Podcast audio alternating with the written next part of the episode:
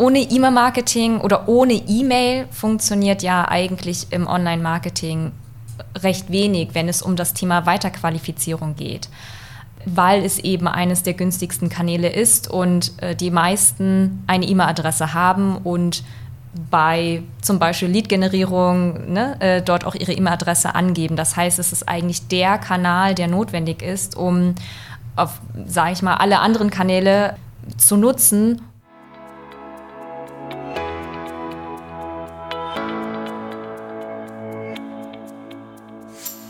Hast du das Gefühl, dass der digitale Dschungel an Chancen und Möglichkeiten für dich und dein Unternehmen immer undurchdringlicher wird? Suchst du nach Strategien, Konzepten und konkreten Maßnahmen, um den digitalen Wandel erfolgreich zu meistern? Dann bist du hier genau richtig. Im Podcast von digitalberatung.de stellen wir dir erfolgreiche Praxisbeispiele und individuelle Wege der Digitalisierung vor, sowie handfeste Methoden, mit denen du deine digitalen Potenziale identifizierst und effizient nutzt. Los geht's! Herzlich willkommen beim neuen Podcast von digitalberatung.de. Ich freue mich riesig, heute zu einem ja, leidenschaftlichen Thema einen ganz besonderen Gast heute begrüßen zu dürfen, nämlich zum Thema E-Mail-Marketing unter dem Titel Alles andere als 90er. E-Mail-Marketing 2022 und zwar ist die Valerie Khalife bei mir. Hallo. Herzlich willkommen. Ich freue mich riesig, dass du da bist. Ja, ich freue mich auch. Das Thema E-Mail-Marketing, das ist kein neues natürlich, beschäftigt mich schon seit, da muss ich immer so ein bisschen innehalten, 25 Jahren seit ich ja tatsächlich mit dem Digitalen angefangen habe, in Redaktion gearbeitet habe und das erste Mal so richtig intensiv bei computerbild.de damals, wo wir in Summe dann 22 unterschiedliche ja, E-Mail-Verteiler hatten, E-Mail-Formate, wo wir informiert haben. Und da habe ich zum ersten Mal wirklich gesehen, was da für ein Impact dahinter steht. Und bis heute das kannst du vielleicht bestätigen, aber da kommen wir gleich zu, ist das ja nach wie vor ein wahnsinniger Kanal, wirklich um Menschen zu erreichen, vor allen Dingen im Vergleich zu anderen Kanälen, wo man deutlich mehr Geld ausgeben muss. Vielleicht einmal ganz kurz direkt eingestiegen, bevor wir zu deiner Person kommen. Wie schätzt du das denn aktuell jetzt wirklich im Jahre 2021 ein, wenn dich auch jemand fragt, das ist doch ein alter Hut, das ist doch 90er? Diesen Spruch habe ich schon so oft gehört. Ähm, naja, ich denke insbesondere aktuell kann man es ganz deutlich sehen mit Corona, ähm, dass der Kanal neu entdeckt worden ist von Menschen, die vielleicht vorher gar nicht mit E-Mail-Marketing in Berührung gekommen sind, um einfach auch weiterhin mit ihren Kontakten äh, ja, kommunizieren zu können. Von daher würde ich sagen, ähm, gerade jetzt 2021, aber auch 2020 und äh, mit Ausblick auf ähm, das neue Jahr ähm, wird es schon auf jeden Fall ein Kanal sein, der weiterhin große Bedeutung hat. Genau. Kommen wir vielleicht einmal zu deiner Person zuerst. Wie bist du denn zu dem Thema E-Mail-Marketing gekommen? Wie sind denn so deine ersten beruflichen Stationen gewesen und wie hast du deine Leidenschaft für das Thema E-Mail-Marketing entdeckt? Ich würde sagen, das war eher so ein bisschen zufällig, äh, dass ich darauf gestolpert bin. Ähm, ich habe angefangen, äh, also ich habe Tourismuswirtschaft studiert, was ähm, ja gar nichts äh, unbedingt mit E-Mail-Marketing zu tun hat und wusste damals gar nicht, was man alles im Marketing machen kann und habe mich dann schlau gemacht und habe dann sozusagen ein paar Videos online gesehen und dachte so, naja, so richtig kreativ und viel schreiben, das ist nicht so meins. Ähm, ich bin eher so jemand, der auf den Punkt bringen kann. Und dann habe ich halt E-Mail-Marketing für mich entdeckt und habe dann den ersten Job äh, übernommen, das war 2016. Und bin dann äh, recht schnell äh, quasi tiefer ins E-Mail-Marketing gekommen, weil ich dann bei einer E-Mail-Marketing... Ähm, äh, Software gearbeitet habe ähm, als E-Mail-Marketing-Managerin und ähm, ja, habe da sozusagen die ganz tiefen Einblicke bekommen und habe irgendwie eine Leidenschaft dafür entwickelt, äh, weil das einfach so ein Thema ist, mit dem man ja auch so ein bisschen ähm, anstößt. Ne? Äh, da ist nicht jeder direkt begeistert und sagt, wow, äh, du machst E-Mail-Marketing, sondern meistens kommt eher so was, äh, du bist diejenige, die Spam verschickt. Und äh, deswegen finde ich das auch so wichtig, dass man das äh, ja einfach auch nochmal ja, äh, mitgibt, dass das einfach ein Kanal ist, der so viel mehr kann als das, was man so als erstes darüber denken würde. Mhm. Und die erste Station, wo du im Fokus E-Mail-Marketing gemacht hast, war Send in Blue, richtig? Genau. Und da hast du welche Aufgabe genau gehabt? Also äh, eure eigenen Newsletter betreut und auch Kunden beraten? Ja, also ähm, Kundenberatung war nicht dabei, obwohl ich das immer gerne auch auf Messen gemacht habe. Aber ich habe das E-Mail-Marketing dort aufgebaut ähm, für unsere eigene Software. Also quasi alles, was dazugehört, von Newsletter bis Onboarding, Reaktivierung. Wie kriegen wir Kontakte oder Kunden dazu, unsere Software mehr zu nutzen? Ja, genau, das war sozusagen mein, mein Steckenpferd. Also das eigene Tool für das eigene E-Mail-Marketing, für eine E-Mail-Marketing-Software genutzt. genau. Sehr gut. Und jetzt mittlerweile bist du bei Morfire und wir ja, hatten ja auch die Chance, uns auszutauschen auf dem OMT, wo wir uns kennengelernt haben, jetzt vor wenigen Wochen und sind dann ja relativ zügig auch in das Thema E-Mail-Marketing eingestiegen. Also wie ich vorhin auch einleitete, für mich nach wie vor wirklich ein Leidenschaftsthema, weil es wirklich so, ja, unterrepräsentiert, glaube ich, ist, so in der Wahrnehmung. Und genauso, ich habe die ähnliche Empfindung, so wie du sagst, so ein bisschen so ein Schmuddel-Image eigentlich hat und so ein bisschen angestaubt. Und jeder und jede, die sich damit ein bisschen intensiver auseinandersetzt und sich vor allen Dingen Leistungswerte anguckt, ist dann doch meistens vor allem E-Commerce ziemlich begeistert. Mhm. Aber einmal um den Bogen zu schlagen zu Morfire, ähm, der Agentur in Köln, wo du arbeitest, was beschäftigt dich denn aktuell in puncto äh, E-Mail-Marketing und Marketing-Automation, auch beides Themen, zu denen wir heute im Podcast kommen werden? Ja, also äh, bei Morfire kann ich sozusagen meiner Leidenschaft nachgehen und wirklich dann auch beraten, nicht nur selber etwas äh, austüfteln. Ähm, und ähm, Genau, das heißt, dort äh, berate ich äh, Kontakt äh, oder Kunden ähm, im B2B als auch im B2C, äh, wie sie E-Mail-Marketing, aber auch Marketing Automation nutzen können, um nicht nur im Marketing voranzukommen, sondern einfach allgemein ihre Prozesse zu automatisieren. Mhm. Genau. Mhm. Und wenn jetzt, wir sind gerade schon mit so Aussagen eingestiegen, auch das Thema so ist 90er, vielleicht auch ein bisschen angestaubt, wenn jetzt auch Kunden zu dir kommen, zu euch kommen und auch die Frage stellen, warum sollte ich denn jetzt E-Mail-Marketing in meinen Online-Marketing-Mix integrieren? Was sind denn da so Argumente, die du dann ja, anführst? Tja, ähm, also ohne E-Mail-Marketing oder ohne E-Mail funktioniert ja eigentlich im Online-Marketing recht wenig, wenn es um das Thema Weiterqualifizierung geht ähm, weil es eben eines der günstigsten Kanäle ist und äh, die meisten eine E-Mail-Adresse haben und bei zum Beispiel Lead-Generierung ne, äh, dort auch ihre E-Mail-Adresse angeben. Das heißt, es ist eigentlich der Kanal, der notwendig ist, um auf, sage ich mal, alle anderen Kanäle ähm, zu nutzen, um unbekannte Webseitenbesucher zu Bekannten oder zu Kunden zu konvertieren. Mhm. Und das heißt, dort sage ich eigentlich immer nur, ähm, naja gut, äh, wenn eben man Bestandskunden weiterhin ähm, sage ich mal, die Umsätze steigern möchte, dann ist es ein Kanal für einen. Wenn man Lead-Generierung machen möchte, dann ist es ein Kanal für einen. Und wenn man allgemein ähm, Kanäle ein bisschen besser verbinden möchte, weil mhm. die E-Mail eben äh, nicht für sich alleine steht, sondern meistens in einem Mix äh, aus äh, den anderen Bereichen, die es eben gibt, äh, sei es Social oder sei es SEO oder SEA, ähm, wie man eben das Ganze kombinieren kann. Mhm. Was wären denn so vielleicht so 1 plus X Vorteile, wo du sagst, so, also da ist E-Mail einfach unschlagbar. Also E-Mail-Marketing jetzt gerade, du hattest Social erwähnt, also viele Kunden, mit denen ich auch zu tun habe, die kommen dann eben auch hier und da mal in der in dem initialen Austausch schon mit einer Idee eines Kanals, vielleicht auch einer Zielgruppe. Ähm, und dann ist es ja manchmal auch eine Herausforderung zu sagen, ja, also LinkedIn ist zum Beispiel auch spannend oder Facebook ist auch spannend, aber ein besonderer Vorteil liegt ja bei der E-Mail. Mhm. Was wäre das so? Fühl, fühlt sich auch im Social ja auch immer spannender an, ähm, wenn man da, weil man ja auch so ein bisschen, das ist so eine ähm, ich habe es mal im HubSpot-Podcast Vanity Metric äh, gehört. So ein bisschen so eine Schönheitsmetrik, äh, dass ich sagen kann, oh, ich habe schon so und so viele Follower oder mhm. ich bin beliebt. Mhm. Ähm, ja, die E-Mail hat den großen Vorteil, dass ich dort meine Kontakte jederzeit erreichen kann, unabhängig von irgendwelchen Algorithmen oder von, ähm, ja, es gibt auch genug Leute, die zwischendurch mal ihren Account gesperrt hatten. Ne? Mhm. So bei LinkedIn äh, kann ich mich auch an ähm, eine Bekannte erinnern, die dann gefragt hat in dem ganzen Netzwerk, äh, könnt ihr irgendwie äh, das präsent machen, dass LinkedIn mich wieder ähm, reinlässt. Mhm. Und äh, das passiert natürlich mit E-Mail-Marketing nicht. Also man ist unabhängig von den Plattformen, von Algorithmen. Äh, fast jeder hat eine E-Mail-Adresse, das heißt, man kann sehr, sehr viele Menschen erreichen.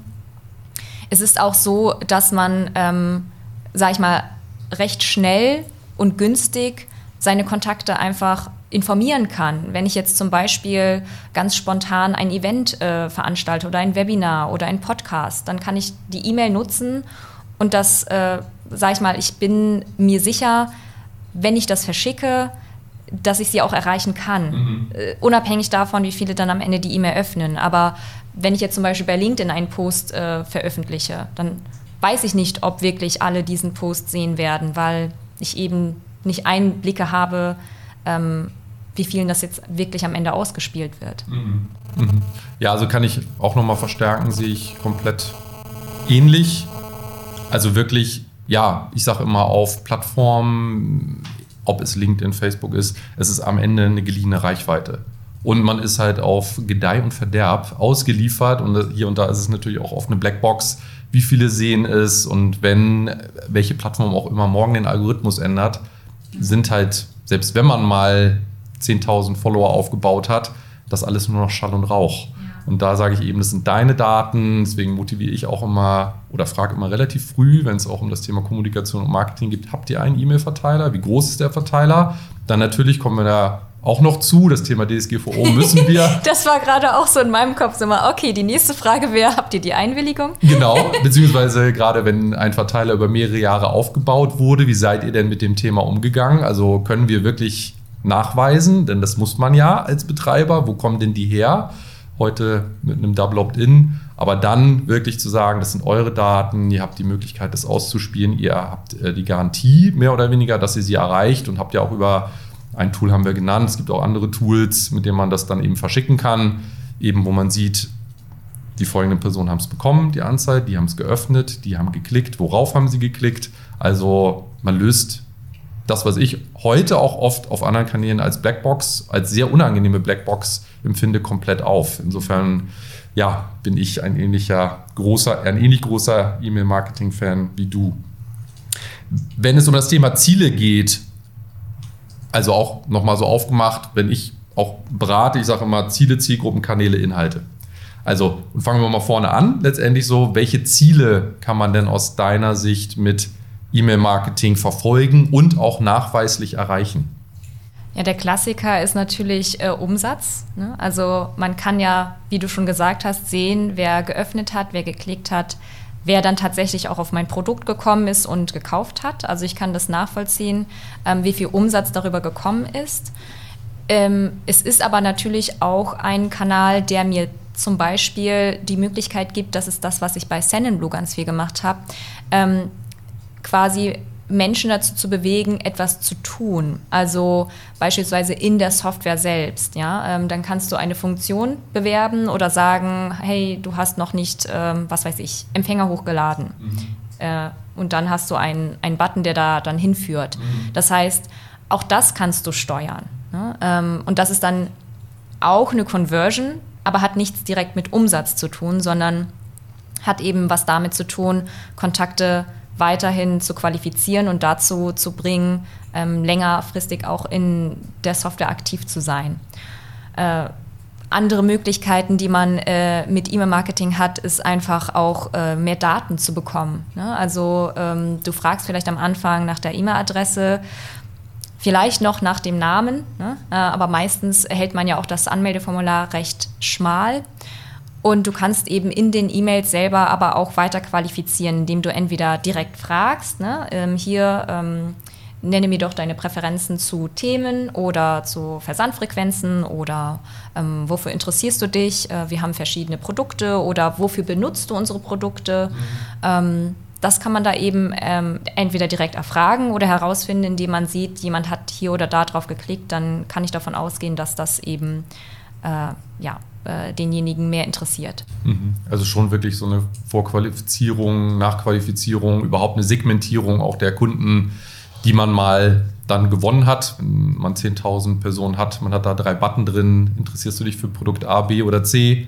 Dann am Ende weißt du ganz genau bei 10.000 Kunden, wo da die Verteilung dann ist letztendlich auch. Äh, es wäre schön, wenn es dann bei den 10.000 sind. Ne? Wir haben ja ungefähr so eine Öffnungsrate von vielleicht 30 Prozent im Idealfall. Ne? Dann hast du halt 3.000, von denen du hoffen kannst, dass sie auch klicken. Ja, was immer noch ein vergleichsweise gutes Verhältnis ist, wenn man mal wieder an die Plattform denkt, über die wir eingangs auch gesprochen haben, wo man mal sagt, selbst mit 100.000 Followern, das ist ja auch doch oft, auch wenn man von draußen drauf guckt, ohne die Insights zu sehen. Und dann sieht man auch bei Unternehmensseiten zum Beispiel, haben 500.000 Follower und dann 12 Likes so auf dem aktuellen Beitrag, wo man ja doch manchmal wirklich schon selbst beim Draufgucken von außen die Frustration wirklich schon fast spürt der Personen, die das Ganze dann verantworten auch. Wenn ich jetzt als Unternehmen oder auch ja, Online-Marketing-Verantwortliche in einem Unternehmen sage, das ist total spannend und wir haben das auch schon ganz oft überlegt, das zu machen. Welche Vorüberlegungen sollte ich denn anstellen, bevor ich starte mit dem Thema E-Mail-Marketing bei mir im Unternehmen? Mhm. Also was für mich immer ganz wichtig ist, ist ähm, sind eigentlich drei Sachen. Das ist ähm, das Know-how. Wie viel Know-how ist vorhanden? Muss ich ganz am Anfang anfangen oder habe ich da irgendwie schon ein bisschen was, ähm, habe ich auch Ideen, was ich umsetzen möchte? Ähm, wie viele, viele Ressourcen habe ich? Ne? Also ähm, sowohl personell als auch finanziell und dann natürlich auch ähm, welches Budget. Mhm. Ne? Äh, und wenn man diese drei Sachen zusammennimmt, äh, kann man eigentlich, sage ich mal, ganz gut zumindest erstmal herausfinden, äh, wie, wie intensiv kann ich mich mit dem Thema beschäftigen wenn nicht viel Know-how und nicht viele Ressourcen da sind, dann ähm, kann ich noch so viel Budget haben, ich werde es nicht äh, gut hinbekommen, weil das natürlich auch Voraussetzung ist. Ähm, und daran kann man sich dann orientieren und sagen, gut, ich muss nicht sofort die äh, riesengroße Strategie dort äh, aufsetzen, sondern ich kann vielleicht auch kleiner anfangen, weil ich aktuell einfach nicht anders aufgestellt bin. Mhm. Mhm. Jetzt hattest du gesagt, man muss nicht sofort eine Strategie entwickeln wenn ich trotzdem auch vielleicht, um das Thema auch intern zu verteidigen oder überhaupt erstmal zu bewerben, auch bei meiner Vorgesetzten zum Beispiel, wie würde ich denn ein strategisches oder auch ein taktisches Konzept erstellen? Also wie startet man da am besten? Naja, also ist, äh, hoffentlich muss man nicht unbedingt einen Vorgesetzten damit äh, oder davon überzeugen, weil das, was wir gerade eben alles schon genannt haben, sind eigentlich Argumente, die jedem einleuchten.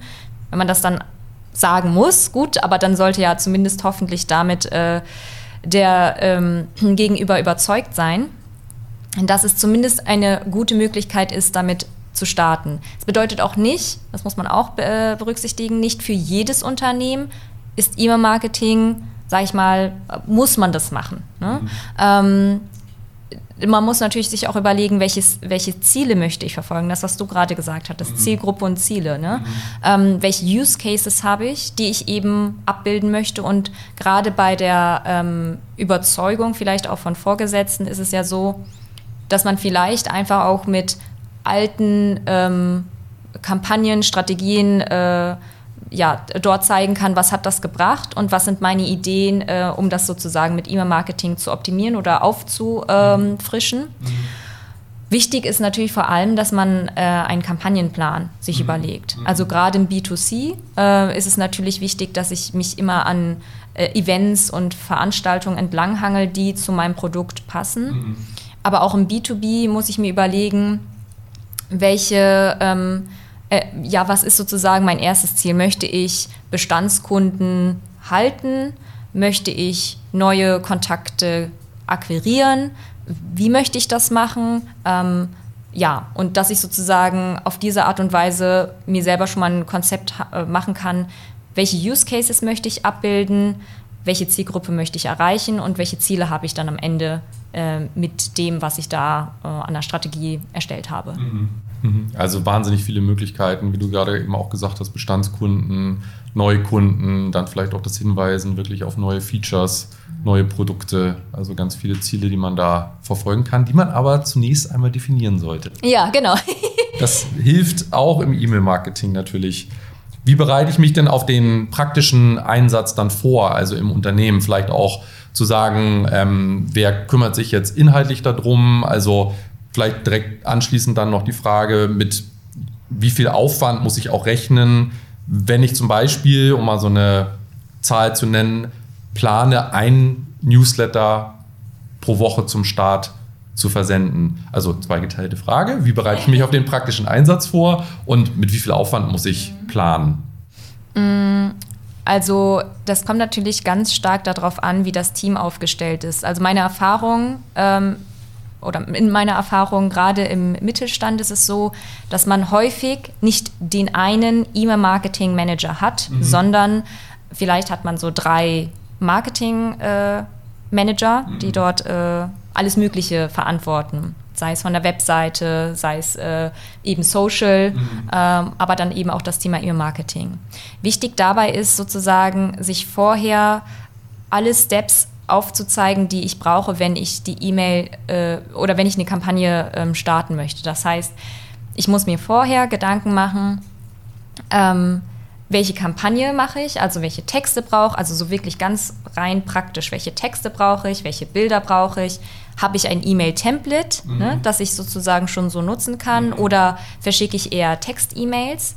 Wer muss da alles drüber schauen, ne, mhm. ne, dass ich das eben ähm, auch äh, mir das okay von jedem Beteiligten hole, der da irgendwie ähm, was zu sagen hat. Mhm. Und welches Segment spreche ich an? Das ist, mhm. glaube ich, auch so mit eins der wichtigsten Themen im praktischen bei der praktischen Umsetzung. Also mhm. ganz häufig wird ja so gesagt, na gut, wir können ja hier unseren Verteiler nehmen, aber ähm, gerade wenn man es so ein bisschen ähm, strukturierter machen möchte, ist es hilfreich, sich dort genau zu überlegen, für wen meiner, äh, von, von meinem ganzen Verteiler ist denn diese Nachricht interessant und mhm. relevant? Mhm. Wem schicke ich denn das? Mhm. Und ähm, wenn man das sich überlegt hat, äh, dann kann man das natürlich auch im Team ähm, aufteilen. Wer kümmert sich um was? Äh, liegt das alles bei einer Person oder gibt es da mehrere Personen, die sich da irgendwie ähm, parallel drum kümmern? Ähm, bei mir war es natürlich auch so, dass ich ganz viel auch mit ähm, Content und mit der Grafikabteilung äh, gesprochen habe, dass mhm. wir uns koordinieren, gerade wenn man Kampagnen fährt, die nicht nur in der E-Mail zu sehen sind, sondern eben auch, was weiß ich, man äh, hat eine Anzeige oder man äh, pusht das auch auf Social, ähm, welche Grafiken brauche ich wo, ne? das ist ja auch äh, so ein äh, wichtiges Thema, dass man halt äh, gute Bilder auch in den Newsletter mit reinnimmt. Ja, und da muss man sich sozusagen dann im Klaren sein, mit wem muss ich das alles äh, koordinieren. Für einen Newsletter einmal die Woche ähm, würde ich grundsätzlich ungefähr drei Stunden pro, also für die Erstellung einplanen. Mhm. mhm. Wenn ich mir jetzt vorher riesengroß auch noch Gedanken machen muss, was will ich da eigentlich genau sagen und welche Inhalte und so weiter, dann auf jeden Fall mehr als drei Stunden. Mhm. Weil bei den drei Stunden hätte ich jetzt gesagt, man muss die Texte schreiben, man muss die Bilder auswählen, da muss man sich das Okay einholen, da muss man noch Korrekturen äh, integrieren, mhm. dann das Segment auswählen. Vielleicht gibt es da noch mal ein Hin und Her, weil das gar nicht im E-Mail-System drin ist, sondern man muss eben noch mal mit Sales sprechen mhm. äh, ne, und so ein paar Sachen koordinieren und auch äh, schauen, dass man sozusagen äh, nicht irgendjemand anspricht, wo Sales dann nachher einem aufs Dach steigt und sagt, warum hast du das gemacht? Mhm. Ähm, und deswegen diese ganzen Sachen, selbst wenn man den Text schon fertig hat, äh, auch Copy-Paste kann super, äh, super lange dauern, weil irgendetwas nicht so funktioniert, wie man sich das gerade wünscht. Mhm. Und auch so Last-Minute-Änderungen, das ist auch so sowas, wo man sich denkt, das, ah, das, das passiert eigentlich nicht, aber es passiert fast immer. Ja, ja. Spätestens, wenn sich jemand ausdruckt und man dann nochmal drüber guckt, irgendwie, das kenne ich auch noch aus der Vergangenheit. Da sieht man dann doch immer nochmal andere ähm, Dinge. Bevor wir zu dem Thema natürlich auch Toolset kommen, noch zwei, drei Gedanken, als du gerade berichtetest und erzähltest, ähm, fühlte ich mich so an zwei, drei Dinge erinnert, tatsächlich aus meiner Computerbild.de-Zeit. Man kann das Ganze natürlich auch, kommen wir jetzt wie gesagt gleich zum Thema Toolset, auch ähm, sehr dynamisch gestalten und auch automatisieren. Also wir hatten damals ähm, Interred als Content Management System und haben dann über praktisch ähm, Interred ausgespielt und damals dann äh, an den Newsletter-Dienstleister in ein vorhandenes Template praktisch diese Inhalte direkt reingespielt. Also wie hat es funktioniert? Schon der Redakteur beim Erstellen hat im Content-Management-System die entsprechenden Felder für das bestehende E-Mail-Template hinterlegt. Also den Titel, den Text, ähm, ein Link, wo nicht zehnmal oder zwölfmal mehr steht oder weitere Informationen, sondern wirklich, ja, der neugierig gemacht hat. Und das Schöne war, ich hatte eingangs gesagt, wir hatten wirklich da sehr stark segmentiert mit 22 Themen-Newslettern, zum Beispiel Windows, ähm, Internet Security und, und, und. Also wirklich dann ein paar, ein paar bunte Themen. Die Verteiler waren kleiner, aber die Öffnungsraten waren besser. Also wir hatten halt auch durchaus ganz kleine Verteiler von 1500, 2500 Empfängern. Das war aber vollkommen okay, weil das halt eine extrem spitze Zielgruppe war, aber wir haben höhere Öffnungsraten mhm. gehabt. So, und man konnte dann, ähm, das war in meiner damaligen Abteilung Content Marketing, wo man das wirklich zusammenklicken konnte. Also bei uns oder bei mir in der Abteilung gab es eine Person, die hat sich dann diesen Newsletter vorgenommen. Bleiben wir mal beim Thema Windows. Hat sich dann alle ähm, Artikel einfach angeguckt, die zu diesem Thema geschrieben wurde über ein Tagging-System und hat dann nur mit einem, mit einem Klick gesagt, ich möchte die folgenden zehn Beiträge in der Ausgabe haben. Vordefiniert, deswegen fühlte ich mich gerade erinnert, waren ähm, ähm, Ad-Platzierung, also Thema Sales und Thema, mit wem spricht man noch, Business Development, dass man gesagt hat, haben wir noch andere Kooperationen, andere Themen, weil wir haben hier eine Platzierung, wenn es nicht schon vorher definiert war, weil die Termine feststanden. Und so ja, kommt man, glaube ich, mit diesen drei Stunden, glaube ich, auch aus meiner Erfahrung ganz gut hin, gerade wenn es sehr viele Verteiler gibt, wo man stark segmentiert, wird die Arbeit ja nicht geringer. Nee, und ich würde auch fast sagen, man denkt jetzt vielleicht auch am Anfang, dass es einfacher ist, wenn derjenige, der die, den Inhalt schon geschrieben hat, auch sich darum kümmert, mhm. ähm, quasi, das sind ja, ähm, sag ich mal, äh, so redaktionelle äh, Newsletter, ne? ähm, wenn der sich dann auch gleich darum kümmert, dass äh, da der richtige Titel und so weiter gewählt wird. Da gibt es aber natürlich auch die Gefahr, dass jeder das irgendwie anders macht und der Newsletter an und für sich äh, mit den verschiedenen Sachen, die es da halt drin gibt. Einer denkt sich, gut, ich mache einen möglichst langen Link, der mhm. andere sagt, ich, nee, ich mache lieber kurz. Mhm. Der eine hat irgendwie eine ähm, äh, Überschrift, die geht über drei Zeilen, ne, weil der nicht ja. auf den Punkt kommt oder so. Ähm, da gibt es natürlich auch dann die Gefahr, dass äh, es müssen alle geschult sein. Es müssen ja. alle wissen, worauf muss ich hier achten. Und ich kann nicht einfach hier was weiß ich, den, den Anfangstext äh, äh, kopieren, sondern muss mir genau überlegen, wie kriege ich denn jetzt jemanden da hin, mhm. ähm, dass der auch klicken möchte oder dass der durch diesen Text auch neugierig genug ist, weiterzulesen. Ja. Also ich fand das, diese Lösung damals, also wir haben es ein, ein Stück weit auch Schulung und wir haben es auch erzwungen. Also wirklich über das Content-Management-System, so wie man das jetzt auch von anderen Plattformen kennt, einfach schon beim praktisch Publizieren des Beitrags wenn diese Felder nicht ausgefüllt sind, also Titel für den Newsletter, Teasertext plus Link, dann kannst du es überhaupt nicht publizieren. Plus letztendlich auch, damit das alles einheitlich dann auch im Newsletter aussah, halt einfach vordefiniert. 60 Zeichen, 260 oder 240 Zeichen, Link ist so und so lang.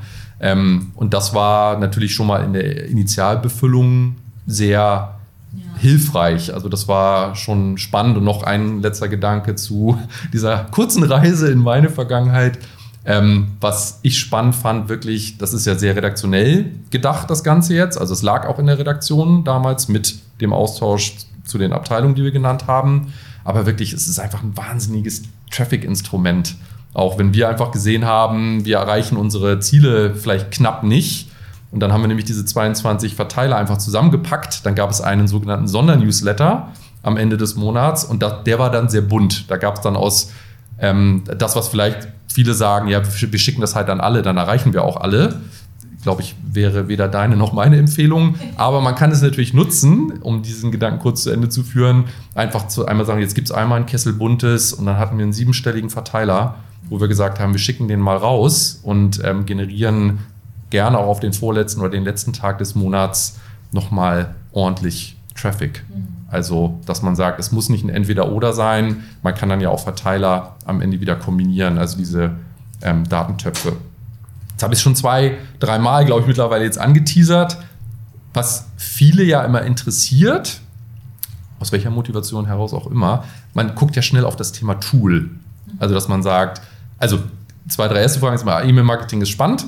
Wie lässt sich das automatisieren? Welches Tool nutzt man? So, ähm, aber fangen wir mal mit dem Thema Tool nochmal an. Wie wähle ich denn jetzt das richtige Tool für mich und mein Unternehmen aus oder meine Abteilung? Mhm. Da kommen wir wieder zu dem Anfang, wo wir äh, gesagt haben, äh, welche Ressourcen und welches Budget äh, habe ich sozusagen zur Verfügung und welches Know-how. Weil natürlich ist es muss auch bedient werden. Also ein Tool steht nicht für sich, sondern es muss äh, jemand wissen, wie ich damit umgehe, gerade wenn es komplexer ist, wenn ich verschiedene ähm, erweiterte Funktionen nutzen möchte, dann muss sich damit jemand auskennen mhm. und wissen, wie, wie man das bedient. Äh, und das kostet natürlich auch häufig dann auch mehr Geld. Mhm. Und das kann auch sein, dass es sich für mich vielleicht gar nicht lohnt, weil mein, ähm, ähm, meine Use Cases, die ich abbilden will, äh, das gar nicht ähm, brauchen. Mhm. Ja? Das heißt, ich würde, bevor ich in die Überlegung gehe, welches Tool ich nutze und mir dann genau alles recherchiere und gucke, ach, der hat ja auch noch die Funktion und hier kann man ja noch das machen, ähm, würde ich erstmal überlegen oder aufschreiben, welche Use Cases habe ich? Mhm. Was möchte ich wirklich damit darstellen? Mhm. Also ähm, brauche ich überhaupt äh, ne, personalisierte äh, einzelne Inhalte in den E-Mails zum Beispiel? Oder mhm. möchte ich überhaupt AB-Tests durchführen? Habe ich dafür die Zeit? Auch wenn es sinnvoll ist, heißt es ja nicht, dass es jeder machen kann. Ne? Ähm, das heißt, ich überlege mir erst, was möchte ich darstellen und dann überlege ich mir, äh, wie, äh, was brauche ich dafür? Wie viele ähm, Ressourcen habe ich auch? Also wie setzt sich da eine Person dediziert dran? Äh, und, und, und äh, lernt auch vielleicht dieses Tool, mhm. kann diese Person vielleicht auch schon das Tool, dann ist natürlich auch noch besser. Ähm, Genau, und äh, wie viel möchte ich auch ausgeben? Also auf die Art und Weise würde ich dann in die Tool-Auswahl gehen. Natürlich ist auch Datenschutz ein ganz großes Thema. Mhm. Ähm, durch die DSGVO äh, ist es natürlich auch so, dass gerade ähm, viele Tools mit äh, Servern in, der, in den USA aber auch mit Sitz in den USA einfach schwieriger sind in, mhm. äh, in der EU. Ja, das heißt, danach würde ich erst, wenn ich mir das überlegt habe, gucken, welche Tools können denn das abbilden, was ich brauche. Ja.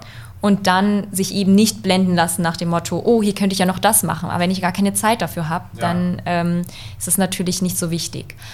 Wichtig auch, sich zu überlegen, wie ist denn mein Horizont? Also habe ich denn den Plan, dass das größer wird? Dann brauche ich nicht erst in einem kleinen Tool alles aufzubauen und dann muss ich nach einem Jahr wechseln mhm. und ähm, alles wieder in einem größeren Tool aufbauen. Also gerade diese ganzen ähm, Wechsel sind auch nicht immer so, so easy. Mhm. Man kann das zwar machen, mhm. aber man verliert auch ganz viele Informationen zu ähm, den Reportings. Ne? Wie, wie lief das alles? Also aus meiner Berufserfahrung, man guckt auch gern mal, wie lief denn das letztes Jahr? Was haben wir denn noch mal letztes Jahr gemacht? Und ja. das möchten wir natürlich auch optimieren. Und äh, das verliert man natürlich auch über so einen Wechsel. Das heißt, wenn man sich am Anfang Gedanken macht, wo möchte ich auch hin ja. in einem Hor Zeithorizont, nicht in der Zukunft, mhm. ne, sondern in zwei, drei Jahren, ja. dann habe ich auch die Möglichkeit, da besser äh, ein Tool auswählen zu können. Mhm. Mhm. Ja, vor allen Dingen, genau, also was absehbar und planbar auch wirklich ist, also genau der Zeithorizont, das finde ich auch spannend. Einfach, was ist denn realistisch darstellbar in den nächsten zwei Jahren? Das verführt ja immer, also grundsätzlich nochmal, so nehme ich auch nochmal mit, ähm, korrigiere mich, wenn ich es falsch verstanden haben sollte. Ähm, natürlich, wie immer, erstmal Anforderungen dann letztendlich natürlich Rahmenbedingungen, dann Auswahl des Tools, wie man das eigentlich bei jedem Tool, Software-Tool machen sollte. Mhm. Und ja, dann auch letztendlich vor allen Dingen das Thema Zeitbudget, damit es nicht stresst, sondern vor allen Dingen Spaß macht, auch mal zu testen mit den Funktionen, die ein Tool mitbringt. Ne? Mir fällt auch gerade noch eine ganz, ganz, ganz wichtige Sache ein, die ich äh, vergessen hatte. Ähm, gerade E-Mail-Marketing ähm, ist ja ein Tool, äh, das, weil man es eben auch schnell wechseln kann, nicht das Haupttool ist. Das heißt, man sollte sich auch vorher Gedanken machen, mit welchen anderen Tools arbeite ich mhm. und gibt es da eine Schnittstelle. Ne? Mhm. Äh, das, was du gerade gesagt hattest, dass es automatisch halt äh, reingenommen wird das, darüber muss ich mir natürlich Gedanken machen. Ja. Mit welchen anderen Tools arbeite ich? Ähm, und äh, können die Tools miteinander ko äh, kommunizieren und auf welche Art und Weise? Weil nur weil da steht, wir haben eine Schnittstelle zu dem Shop XY, heißt das noch lange nicht, dass da genau das gleiche äh, möglich ist über die Schnittstelle mhm. wie bei einem anderen Tool. Ja. Weil es dort äh, Unterschiede gibt, in welche Richtung synchronisiert wird, also die Daten ob das in eine Richtung oder in zwei Richtungen, ob das in Echtzeit ist oder nicht, an, alle zehn Minuten oder nur jede Stunde oder sowas. Es ist ja dann auch relevant für gerade im E-Commerce mhm. zu wissen, dass das halt so funktioniert, wie ich mir das halt wünsche. Ja, und wenn man sich diese Systemlandschaft, das ist ja ein sehr wertvoller zusätzlicher Tipp von dir, wenn ich mir jetzt die Systemlandschaft in meinem Unternehmen angucke, also was ich jetzt sofort sehen würde, ist ein Kundenmanagementsystem, also ein CRM ein Content-Management-System, ein CMS und dann letztendlich das Newsletter-System. Also das wären jetzt so ad hoc die Dinge, auf die ich ähm, kommen würde. Siehst du noch, sind das die Tools, die du jetzt im, im Hinterkopf hattest oder welche Systeme ist es? Im B2B auf Im jeden B2, Fall. Ja. Äh, Im B2C auf jeden Fall das ERP und äh, das Shop-System. Mhm. Ganz, ganz großes äh, A und O. Also man sucht sich ja erst das Shop-System und danach sagt man, äh, ich möchte jetzt E-Mail-Marketing machen. Und man mhm. sagt nicht, ach, mit dieser E-Mail-Marketing-Lösung, da bräuchte ich jetzt ein anderes Shop-System. Mhm. Das passiert ja nicht. Ja. Und äh, das sind auf jeden Fall die Tools, auf die man achten muss. Okay, super spannend. Wenn ich jetzt starten möchte, ähm, du hattest auch das Thema Template ein, zwei Mal erwähnt. Das sind jetzt so die nächsten Schritte. Ich habe die Anforderungen erstellt, habe mich für ein Tool entschieden, was in meine Systemlandschaft passt. Und die nächsten operativen Schritte wären dann ja, ich baue mir ein Template auf, und baue mir den ersten Verteiler. Wie würde ich denn diese beiden Themen angehen? Vielleicht mit einem Fokus vor allen Dingen auf dem Thema Verteiler, weil über das Thema Template hast du ja schon ein bisschen was erzählt. Ähm, ja, also den Verteiler aufbauen, da gibt es ja super, super viele Möglichkeiten. Ähm, das ist eigentlich das, was ich ganz am Anfang erwähnt hatte, dass man E-Mail auch gut mit anderen Kanälen kombinieren kann. Äh, da gehen wir quasi so ein bisschen in die Richtung Lead-Generierung und ähm, da ist eben die Frage, im B2B kann ich zum Beispiel mit Lead-Magneten arbeiten, äh, ein E-Book, eine Checkliste, White Paper, eine Vorlage in Excel. Also das, das läuft bei uns immer ganz besonders gut. Also mhm. gerade so Vorlagen, mhm. wie, wie mache ich denn das? Mhm. Ähm, und das kann man ja bewerben, nicht nur auf der eigenen Seite, sondern eben auch in Social Media, äh, entweder organisch oder auch mit ähm, Anzeigen. Mhm. Auf diese Art und Weise bekomme ich natürlich die Informationen der Kontakte und kann danach eben äh, mit denen weiterarbeiten. Ich kann auch Webinare nutzen, was ja auch so ein, ähm, äh, sag ich mal, eine Möglichkeit ist, äh, Anmeldungen zu generieren. Ähm, oder bei der Registrierung, also wenn jetzt zum Beispiel ein Kontakt ähm, bei mir sich registrieren muss auf der Seite, beispielsweise im Shop, ne, da, da kann man eben danach fragen.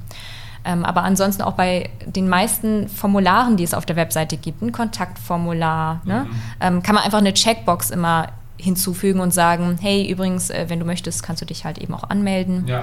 Ähm, wenn wir das Ganze auch auf der Webseite betrachten, du kannst also viel zu wenige nutzen die Möglichkeiten, die sie auf ihrer eigenen Webseite haben, mhm. wirklich aus. Also man kann beispielsweise schon in der Navigation, ne, das, was man auch im B2B, äh, sowas wie Wissen oder Ressourcen oder Know-how oder wie auch immer das dort äh, heißt, dann hast du ein kleines Dropdown-Menü und da kannst du auch den Newsletter schon mit reinnehmen und mhm. bewerben, ne, dass man dann dort draufklickt und auf eine äh, Landingpage kommt, wo man das dann direkt nutzen kann. Ähm, oder zum Beispiel auch unten im Footer, da sucht ja auch jeder dann danach. Ja. Ähm, im Warenkorb, ja, im E-Commerce zum Beispiel, da dann auch einfach nochmal eine Checkbox hinzufügen. Oder wenn ein Produkt ausverkauft ist, dass man da sagt, hey, es ist leider ausverkauft, aber möchtest du informiert werden, wenn es wieder zurück ist, mhm. also oder wieder vorrätig ist. Mhm. Da dann noch eine zusätzliche Checkbox, ja, ich möchte auch den Newsletter äh, abonnieren. Mhm. Oder ähm, einfach allgemein im Blog. Ne? Äh, man kennt das ja, also wenn man einen guten Blog liest, dann äh, sind dazwischen immer so Bilder, ne, ein bisschen Text, mhm. äh, ein bisschen Überschrift und äh, so ein bisschen Grafiken, dass man halt dort auch einen Banner nutzt, ne, mhm. ne, der dann darauf aufmerksam macht. Mhm. Äh, und was natürlich auch, äh, sag ich mal, recht einfach ist, sind diese ganzen Sachen mit Pop-ups. Ja. ja.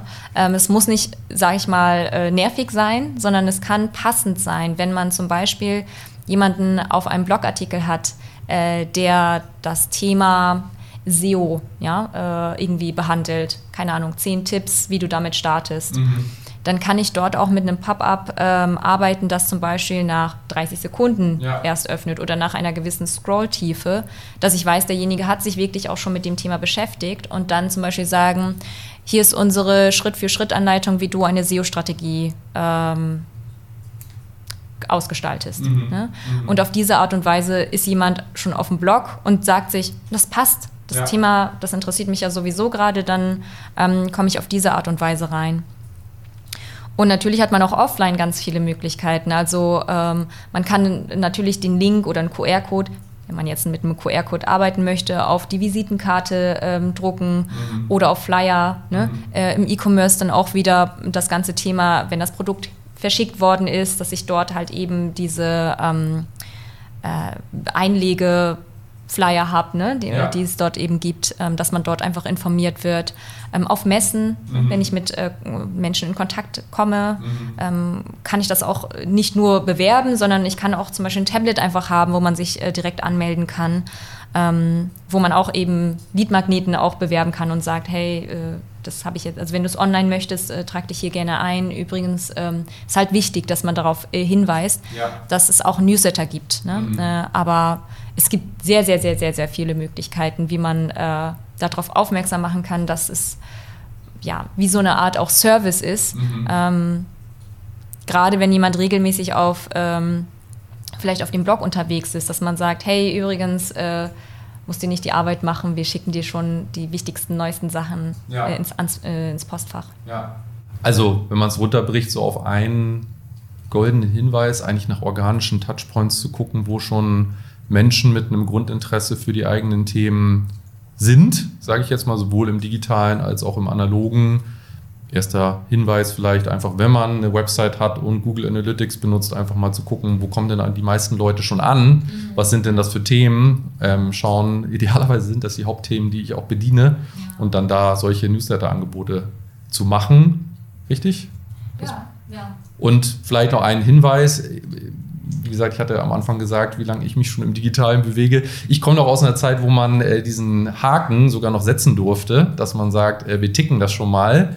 Ähm, äh, auch ein goldener Hinweis von dir gewesen an alle Formulare, an alle ja, Shopping-Prozesse, einfach zu sagen, wenn du möchtest, kannst du hier gerne einen Newsletter einbauen. Der wichtige Hinweis, glaube ich, an der Stelle noch einmal, bitte nicht schon vorher den Haken setzen, weil sonst könnt ihr diese Adressen nicht Entschuldigung, benutzen. Was hältst du denn? Du hattest Pop-up gesagt, das wäre sonst auch noch eine Frage von mir gewesen, die mich interessiert hätte. Finde ich auch super spannend. Also mit so einer mit so einem Delay einfach zu sagen, naja, die Person kommt ja mit dem Grundinteresse, bleiben wir mal bei deinem Beispiel SEO, hat sich jetzt drei Minuten auf der Seite bewegt oder eine Minute, dann bietet sich das ja an, ähm, ja. ihr, der Person, das jetzt noch anzubieten. Was hältst du denn von ähm, Incentivierungen also zum Beispiel abonniere unser Newsletter, du kriegst 5 Euro Rabatt auf deinen nächsten Einkauf oder auch Gewinnspiele. Also wie ist deine Erfahrung damit, wie die Qualität dieser Kontakte gegenüber Menschen ist, die zum Beispiel das gewählt haben, weil sie sich auf so einem kontextbezogenen Umfeld bezogen, äh, befunden haben und dann gesagt haben, ich hätte gerne den Newsletter. Wie ist das so deiner Erfahrung nach? Ähm, ja, also äh, gerade im E-Commerce ist es natürlich eins der äh, wesentlichen, sag ich mal, äh, Vorteile, die ein Newsletter dann auch oder mit dem ein Newsletter beworben wird. Ähm, das bedeutet nicht, dass es nicht funktioniert. Äh, Im Gegenteil, es funktioniert sehr gut, deswegen wird es ja auch genutzt. Mhm. Ähm, die Kontakte ähm, bleiben auch in den allermeisten Fällen vorhanden. Mhm. Ne? Und das gibt zumindest die Chance, ähm, künftig auch mit den äh, Kontakten im E-Commerce zum Beispiel Umsatz zu generieren. Mhm meistens, ähm, ja, sag ich mal, sind sie vielleicht nicht ganz so ähm, aktiv, mhm. würde ich jetzt, jetzt mal äh, mhm. behaupten, mhm. als, äh, als Kontakte, die eben so proaktiv danach vielleicht gesucht haben und gesagt haben, ah, Mensch, die haben äh, äh dieses oder jenes Thema, das hat mich total interessiert und jetzt äh, bieten sie ja auch noch einen Newsletter an, der genau dieses Thema ähm, bespielt. Mhm. Ähm, also genau, man muss halt damit äh, rechnen, dass dort eventuell etwas weniger Aktivität vorhanden ist. Das heißt, auch dort müsste man sich früher oder später dann auch äh, die Gedanken machen, ähm, lohnt es sich, diesen Kontakt noch weiterhin im Verteiler zu haben oder eben nicht. Ja. Bei Gewinnspielen, das ist auch ein, ein, eine gute Möglichkeit, Kontakte zu generieren. Wichtig dabei, finde ich, aus meiner Erfahrung ist, dass das Gewinnspiel möglichst nah am Produkt oder an der Dienstleistung dran ist. Mhm. Also wenn ich jetzt zum Beispiel ähm, berate zum Thema E-Marketing, dann kann äh, das Gewinnspiel nicht ein, äh, der Gewinn eines Autos sein. Ne? So Klassiker. Ja. Ähm, weil das nichts miteinander zu tun hat. Ja. So, und das heißt, die Kontakte, die sich dort anmelden, gehen mit der Erwartungshaltung da dran und sagen, ich möchte dieses Auto gewinnen und interessieren sich aber vielleicht überhaupt nicht für das Thema E-Mail-Marketing. Mhm. Und äh, deswegen habe ich da vielleicht nicht mal nur weniger Aktivität, sondern auch so überhaupt gar kein Interesse. Ne? Die Kontakte, es ist ja auch mal die Frage für mich, lohnt es sich, diesen Kontakt für mich in meinem Verteiler drin zu haben? Ähm, weil klar, je größer der Verteiler, desto besser. Ne? Das äh, ist immer so auch wieder diese Vanity-Metric, äh, mhm. ähnlich wie bei Follower. Aber mhm. was bringt es mir, mhm. wenn die sich null für das interessieren, was ich äh, ja. sage und auch nichts kaufen? Mhm. Ne? Ähm, deswegen, äh, genau. Das Problem, was man ganz häufig bei Gewinnspielen sieht, ist, dass das eben nicht gemacht wird, sondern dass dort mehrere Kontakte äh, zusammenkommen. Äh, zum Beispiel, was weiß ich, mehrere Firmen, ne, so 20 Firmen sagen, ah, wir machen ein Gewinnspiel, wir packen alle das Geld zusammen in den Topf und wir verlosen Preis 1, Preis 2, Preis 3. So. Und alle Leute, die sich da anmelden, sind jetzt plötzlich zu all diesen möglichen äh, Newslettern angemeldet. Mhm. Ja, dann ist es eben eigentlich eine also würde ich sagen, verlorene ähm, Aktion, mhm. weil man damit schnell zwar viele Kontakte gewinnt, ja, aber wofür? Ja. Ne? Und ähm, das ist sozusagen meine grundsätzliche Idee bei Gewinnspielen, wenn, dann möglichst nah am Produkt oder an der Dienstleistung, mhm. dass eben die Verknüpfung auch ähm, entstehen kann. Also zum Beispiel ein Gewinnspiel könnte in meinem Falle sein, eine kostenlose Beratung. Ja. Ne? Dass man weiß, ah, okay, die, die interessieren sich sowieso schon für E-Mail-Marketing und mhm. jetzt können sie ähm, sich eben dort, also das wäre der Gewinn. Mhm, mh. Womit ich auch gute Erfahrungen gemacht habe, ist, ähm, man sollte ja sowieso immer äh, den Mehrwert natürlich schon sehr früh kommunizieren. Warum soll ich mich denn dafür anmelden? Also nicht nur rein Newsletter, es gibt wertvolle Informationen, also nicht zu nebulös, und dann habe ich ähm, in vielen Kontexten, auch im E-Commerce-Umfeld, gute Erfahrungen damit gemacht. Es gibt hier immer exklusive Angebote.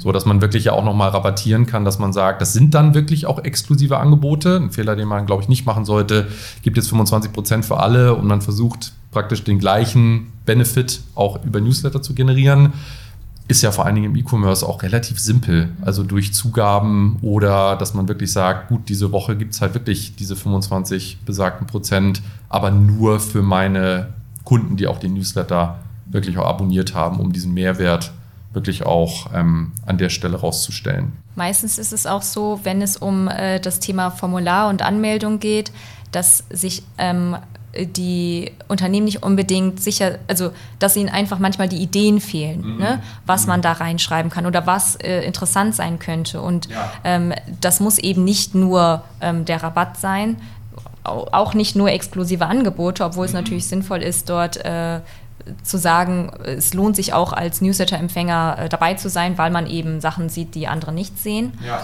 Aber ähm, sich auch in die äh, Zielgruppe hineinversetzen. Also dass man sagt, äh, äh, du bist Teil einer Community. Ne? Mhm. Äh, du bekommst hier Tipps zur Pflege des Produktes ja. oder äh, Do-it-yourself-Möglichkeiten oder allgemein ähm, äh, Hinweise zu diesem Thema, mhm. ähm, was du vielleicht so dann noch nicht gewusst hast. Ja. Ne?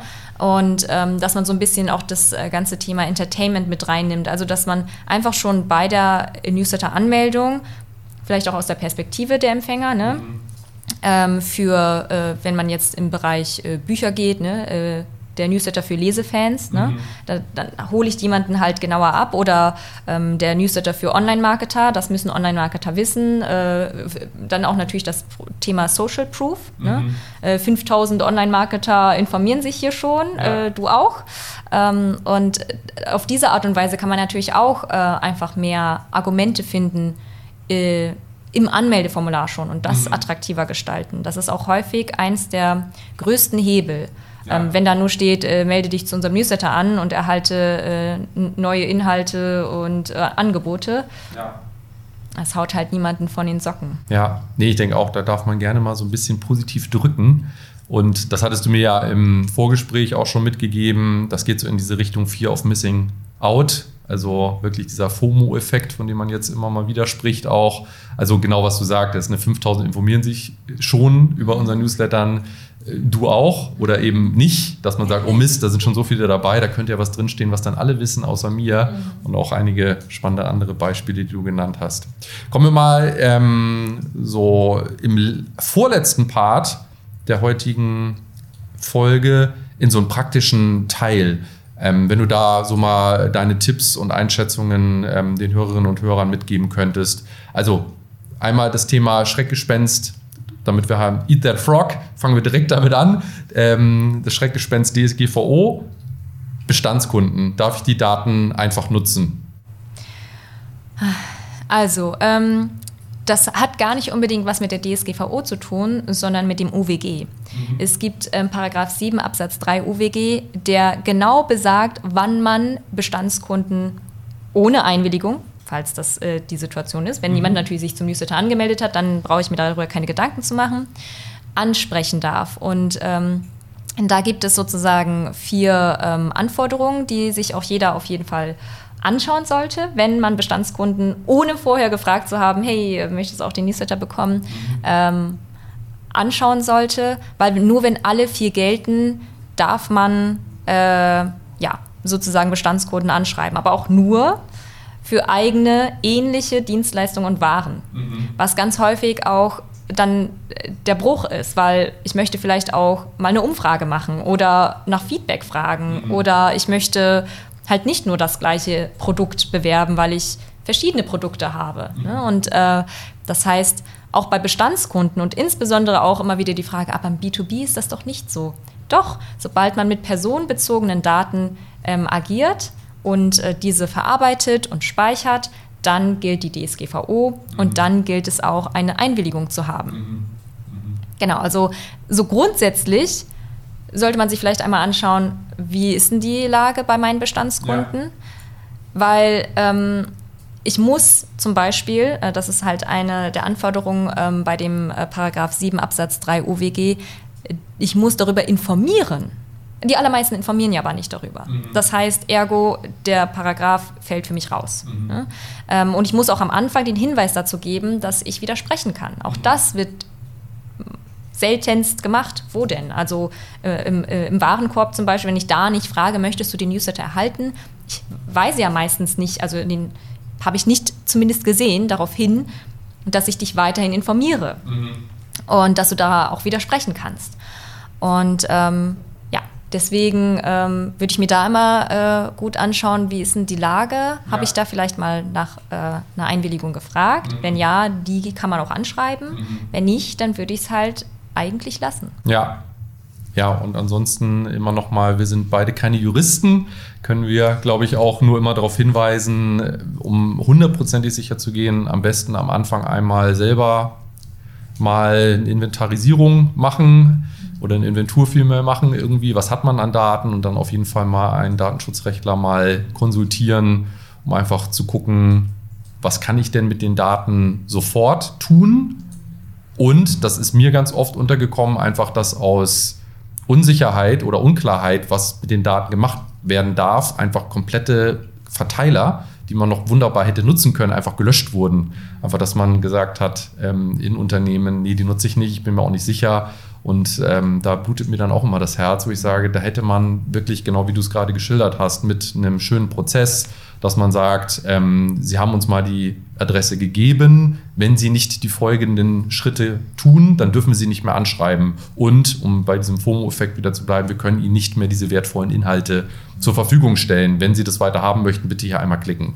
So, zack, wäre das eine nachqualifizierte Adresse gewesen in, diesem, in dieser Umbruchphase. Und man dürfte sie heute wie gesagt, ich bin kein Jurist, vielleicht noch ähm, nutzen. Ob der Prozess, so wie ich ihn dargestellt habe, hundertprozentig korrekt ist heute noch, sei dahingestellt. Aber wie gesagt, nichts löschen, bevor ähm, Sie nicht vielleicht auch Valerie mal gefragt haben oder eine Datenschutzrechtlerin mal gefragt haben, ähm, was man mit diesen Daten machen kann. Nicht einfach löschen, sondern vielleicht noch mal kurz innehalten, ähm, bevor der Mausklick stattfindet. Das definitiv damit man da nichts verliert an wertvollen Daten, weil jede E-Mail-Adresse ist wirklich bares Geld wert, gerade im E-Commerce natürlich. Ja, und ich muss auch dazu sagen, ähm, gerade das, was du gesagt hast, das äh, man muss ja auch Kosten und Nutzen miteinander in Verhältnis setzen. Ne? Also wie viel kostet es mich, äh, äh, mit einem Datenschutzbeauftragten darüber zu sprechen ja. und zu gucken, geht das, was geht, was kann ich machen? Äh, anstatt halt gar nichts mehr zu schreiben. Es gibt ja auch äh, ein paar Unternehmen, äh, die sind dann gerade als das Thema DSGVO 2018 ganz groß war, mhm. dann gekommen und gesagt, ah, nee, ich mache jetzt gar nichts, nee, ich verschicke ja. jetzt gar nichts mehr. Ja. Aber dann fällt ja ein ganzer Kanal äh, äh, raus und das ganze Thema Weiterqualifizierung, ne? dann generiere ich Leads, mit denen mache ich nichts mehr. Ja. Äh, von daher, ähm, das ist schon, schon ganz wichtig, sich da dann zu überlegen, wie ist der Kosten-Nutzen-Verhältnis im Vergleich ja. zu, wenn ein ganzer Kanal wegfällt. Ja, und Sie haben ja auch schon einmal gesagt, ja, ich möchte Informationen von dir und deinem Unternehmen haben. Also die Wahrscheinlichkeit, dass dann ja nochmal bestätigt wird, mal die Inaktiven rausgerechnet, irgendwie ist ja vergleichsweise hoch. Aber wie gesagt, im besten Fall einfach vor allen Dingen auch nochmal eine Rechtsberatung in Anspruch nehmen. Ähm, so ein paar hemdsärmelige Fragen einfach nochmal angeschlossen. Wie oft sollte ich denn meinen Newsletter verschicken? Naja, nur so oft, äh, wenn man halt äh, wirklich Neuigkeiten hat. Also ich sollte zumindest mir immer Gedanken darüber machen, mit jedem Newsletter kann es das letzte Mal sein, dass jemand mein Newsletter bekommen hat. Mhm. War es das wert? Ne? Äh, geben die Inhalte einen Mehrwert für die Zielgruppe? Ähm, ja, wenn ich da nicht hundertprozentig Ja sagen kann, dann sollte ich äh, nicht einen Newsletter verschicken. Mhm. Also es gibt halt auch äh, Unternehmen, die sagen, ja, ich muss jetzt äh, jedes Mal ganz regelmäßig, jeden Dienstag und so weiter. Wenn ich aber nichts habe, dann brauche ich auch nichts zu verschicken. Also ja. ähm, lieber da dann äh, ein bisschen unregelmäßiger verschicken und zu sagen, gut, äh, ich, dafür habe ich aber auch wirklich gute Inhalte, ähm, für die ich stehen kann, anstatt eben äh, immer wieder sich selber auch Druck zu machen. Ja, ist vielleicht auch was für die Konzeptionsphase, sich vielleicht schon, wenn man denn eine Regelmäßigkeit kommunizieren will, einmal auch da wieder äh, eine Inventarisierung mal zu machen, zu gucken, was haben wir denn an Content. Das ist wie ein Newsbereich auf Websites, wo der letzte Eintrag von vor zwei Jahren ist wo ich sage, das hätte man konzeptionell einfach schon mitdenken können. Wenn wir einfach nicht so oft was haben, dann haben wir einfach keine Rubrik News auf der Website. Das gleiche, wir verschicken jetzt alle 14 Tage Newsletter, wenn ich immer weiß, wir haben gar nicht so viele Produktneuheiten oder Releases oder eine Redaktion, die Inhalte liefert, dann gar nicht zu kommunizieren, lieber gar nichts zu kommunizieren, einfach nur, es gibt einen Newsletter, wenn es dich interessiert, die folgenden Inhalte einfach ähm, abonnieren. Wichtig ist aber auch, äh, dass man nicht zu selten kommuniziert. Ja. Ne? Also, dass nicht Leute dann so nach einem halben Jahr denken, oh, was ist das denn? Äh, das habe hab ich mich dafür angemeldet. Ne? Ähm, also von daher muss man da schon so einen guten, äh, guten Mittelweg finden. Mhm. Absolut. Wie mischt man denn am besten informative mit transaktionalen Inhalten, auch um die ja, Empfängerin bei der Stange zu halten, sage ich mal? Also äh, da würde ich immer, also wenn so mit transaktionalen E-Mails auch äh, gerade im Bereich E-Commerce äh, nach der Bestellung das meinst, dann muss ich darauf achten, dass ich die Einwilligung habe, sonst darf ich das alles nicht machen. Mhm. Ähm, sonst darf ich dann nur sagen, hier äh, Produkt ist auf dem Weg, hier mhm. die Rechnung, bla bla bla. Mhm. Ne? Solche Sachen. Kann ich auch nicht nach Feedback fragen. Ist ja. verboten. Okay. Ähm, aber wenn ich die Einwilligung habe, habe ich natürlich alle Möglichkeiten und kann eben dort auch mit Platzhaltern arbeiten und sagen, dieser Platzhalter wird nur dargestellt, wenn die Einwilligung vorhanden ist. Ne? Mhm. Ne? Das heißt, ich kann dort zum Beispiel sagen, ne, jemand hat, das, äh, hat jetzt zum Beispiel ein Produkt gekauft, dann mische ich diese Sache mit, hey, ähm, lass doch eine Bewertung da oder ähm, hier sind noch ein paar Tipps zum, zur Produktpflege oder ähm, wie du dein Produkt tragen kannst. Ne, so, gerade wenn es eben im Bereich äh, ähm, Fashion geht, ne, dass man irgendwie so ein paar Inspirationen bekommt oder dergleichen.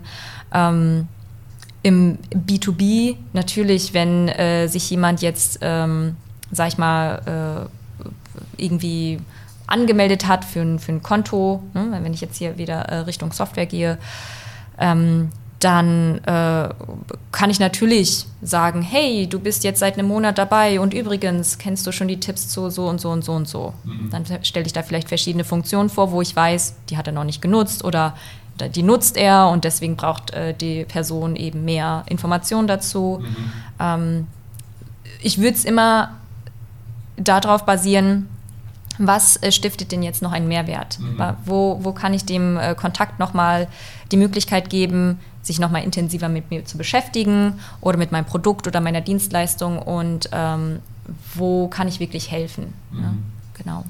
Was hat sich denn, das ist ja so das Erste, was man sieht, wenn man sein E-Mail-Programm öffnet, beim Betreff bewährt?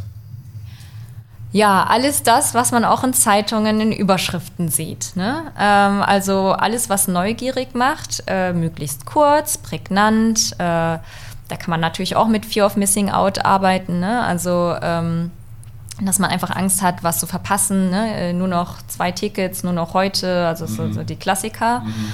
Ähm, Personalisierung, in Form von Namen, in Form von wo wohnt derjenige, welches Produkt hat der sich angeguckt oder für was interessiert derjenige sich. Ähm, dann natürlich auch Fragen stellen. Ne? Es können rhetorische Fragen sein, es können aber auch ernsthafte Fragen sein. Mhm.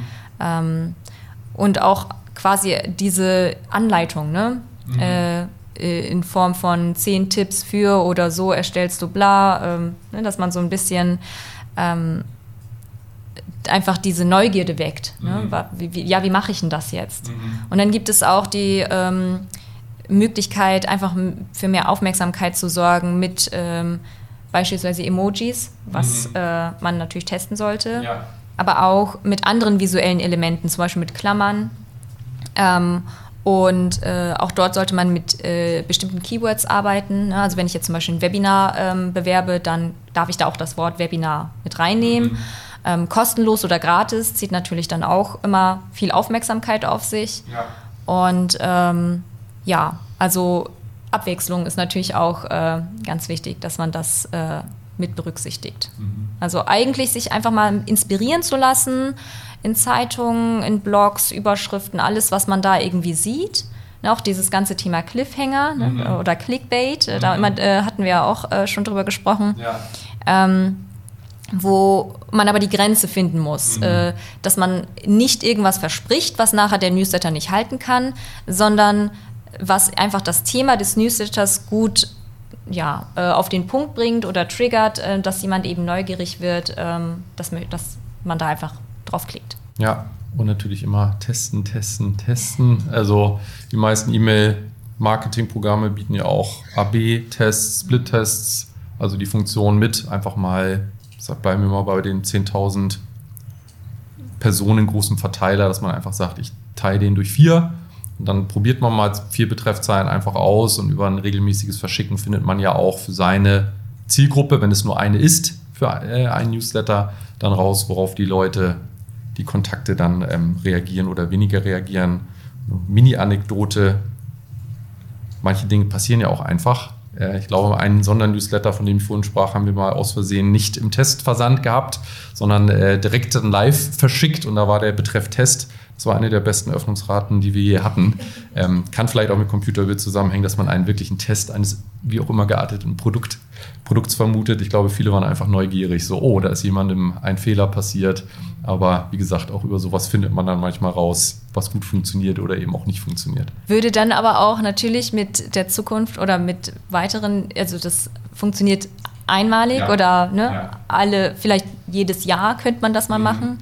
Ähm, auch solche äh, Newsletter von wegen Hilfe ne? mhm. oder ähm, ja, ähm, auch das ganze Thema mit RE-Doppelpunkt, ne, so von wegen, ah, wir haben ja, wir haben ja, wir antworten ja. Mhm. Ähm, sind Sa Sachen, die einen schnell in eine Sackgasse führen. Ne? Mhm. Also wo dann halt, äh, das kann man einmal bringen, dann hat man eine super tolle Öffnungsrate ja. und danach äh, sind die Leute, also muss ich auch immer so ein bisschen überlegen, das ist ja eine langfristige Beziehung, die man da ähm, ja. führt. Und ja, da sollte man natürlich schauen, dass man jemanden nicht nach einmal verschreckt. Absolut. Und musst ja auch mal davon ausgehen, wie du gesagt hast, entweder ist es die, der erste Newsletter, den man sieht, oder vielleicht der letzte. So, dass es der erste oder letzte Kundenkontakt ist, den man hat. Und wie möchte man vielleicht die Beziehung, von der du gerade zurecht gesprochen hast, beginnen oder auch beenden? Dass man sagt, wie möchte ich in, in, in Erinnerung letztendlich ähm, auch bleiben. Ne? Also das ist natürlich auch ein ganz, ganz wichtiger Punkt, glaube ich, den man da auch nochmal mit reinbringt. Und genau, weil du auch Clickbait sagtest, das lernt man ja. Also, dass man sagt, mein, meine Erwartung wird null erfüllt. Und ähm, das kennt man ja auch von Social Media Postings. Einfach gewisse Absender klickt man dann ähm, nicht mehr an. Genau, also auch der Betreff, wenn man da ein bisschen mit experimentiert, erhöht die Öffnungsraten. Das gleiche gilt dann wahrscheinlich auch, was du gesagt hast, für Klickraten, nehme ich an. Also sich da auch inspirieren zu lassen bei ähm, ja, Titelzeilen und äh, redaktionellen Angeboten einfach zu gucken, was muss ich da reinschreiben, um Klicks auf einzelne Produkte, Services, Dienstleistungen, Teaser letztendlich zu erhöhen, richtig? Da kann man, glaube ich, gerade von Zeitungen ganz viel lernen, ähm, weil dort ja auch meistens so eine Art kleiner Teaser ist mhm. ähm, und dann kommt man erst in den ganzen Artikel. Also von Online-Zeitungen, nicht mhm. auf der normalen Zeitung ist es natürlich nicht so. Ähm, und dort äh, muss man sich halt eben überlegen, wie greife ich das Thema, dass mhm. jemand neugierig, äh, neugierig wird, mehr darüber zu erfahren. Mhm. Und äh, ganz wichtig dort ist eben, dass ich keine Textwüste habe, dass ich vielleicht mit Stichworten äh, arbeite und mit kurzen Sätzen. Mhm und ähm, so, sag ich mal, gerade das ganze äh, Thema Design und, und, und wie ich meine Texte gestalte im Newsletter ist ja so ein bisschen so wie so eine Kunst, mhm. ähm, weil es eigentlich ganz äh, doll darum geht, wie lenke ich die Augen des Lesers oder der Leserin auf das, was ich möchte. Mhm. Ne? Und da muss ich mir selber auch immer wieder die Gedanken machen, passt das Bild gerade dazu oder lenkt das eher davon ab? Mhm. Ist der äh, Call to Action gut genug sichtbar mhm. oder auch der Textlink? Mhm. Ähm, und dann natürlich auch der Text. Ne? Äh, triggert der oder ähm, ist das eigentlich nur so ein bisschen, ja, man könnte man, könnt man jetzt lesen, muss man aber auch nicht. Mhm. Ähm, da muss man sich, glaube ich, äh, ganz viel Gedanken machen, welches Ziel verfolge ich mit dem Newsletter und wie gestalte ich dann ähm, eben die Elemente in dem, in dem Newsletter. Mhm. Wir hatten ja vorhin auch das Thema Template kurz angerissen. Am Ende ist es ja auch nicht so weit entfernt von der Landingpage-Optimierung. Also am Ende muss man sich das ja auch so vorstellen, das ist zwar ein anderer Kanal und ein anderer Touchpoint, aber die ja, Gesetzmäßigkeiten sind sehr ähnlich. Also zu sagen, wie gestalte ich eine Website und das ist ja letztendlich nur ein Auszug oder man verschickt eine Landingpage. So könnte man sich das ja auch vorstellen, dass ich Mehrwerte biete und dann am Ende ja auch über ein Call to Action etwas von dem Empfänger möchte, ja. indem ich ihm halt nutzwertige Angebote da letztendlich auch mache. Vielleicht der letzte Punkt oder die letzte Frage zu diesem ja, Beratungsblock, nenne ich es jetzt mal ganz spannend, weil ähm, ja auch viele Adressen über die Zeit inaktiv werden. Hast du vielleicht noch so einen Tipp für die Hörerinnen? Wie reaktiviere ich denn inaktive Adressen, damit ich dann, wenn ich 10.000 Mal gehabt habe, auch irgendwann vielleicht wieder, vielleicht nicht 10.000, aber zumindest einen großen Anteil davon wieder erreichen kann? Mhm. Ähm, also wichtig so grundsätzlich ist ja auch, dass ich kontinuierlich dafür sorge, dass neue reinkommen. Mhm. Ne? Also es werden immer welche wegfallen mhm. und habe schon mal gehört von äh, einem recht großen ähm, Kooperationspartner, den wir äh, damals hatten, äh, dass es normal ist, dass der E-Mail-Verteiler schrumpft. Mhm. Das ist nicht normal. ähm, und ähm, das heißt, man muss zum einen dafür sorgen, dass konstant oder kontinuierlich neue Kontakte auch reinkommen, dass man mhm. eben dort äh, quasi seine, ähm, seine Channels hat, mit denen man eben neue Kontakte generiert. Und dann ist es natürlich so, ähm, es wird irgendwann passieren, ne? ähm, dass Kontakte einfach inaktiver werden. Mhm. Und ähm, da ist es wichtig, dass man sich erstmal überlegt, was ist denn, was bedeutet Inaktivität für mich? Mhm. Ab wann ist das? Im Shop könnte das sein, jemand hat seit sechs Monaten nichts gekauft. Mhm. Wenn der Kaufzyklus aber eigentlich sowieso nur alle zwei Jahre ist, dann ja, äh, will ich da dann natürlich auch überlegen, okay, woran mache ich das jetzt fest? Mhm. Für B2B könnte es natürlich auch sein, dass ich sage, jemand ist inaktiv, wenn äh, die Person ähm, seit äh, zwei oder drei Monaten keine E-Mails mehr öffnet. Mhm. Wenn ich jetzt aber nur eine E-Mail pro Monat verschicke, dann sind das drei E-Mails. Mhm. Also das heißt, ich muss mir dort wirklich konkret Gedanken machen, was ist Inaktivität in meinem individuellen Fall? Mhm.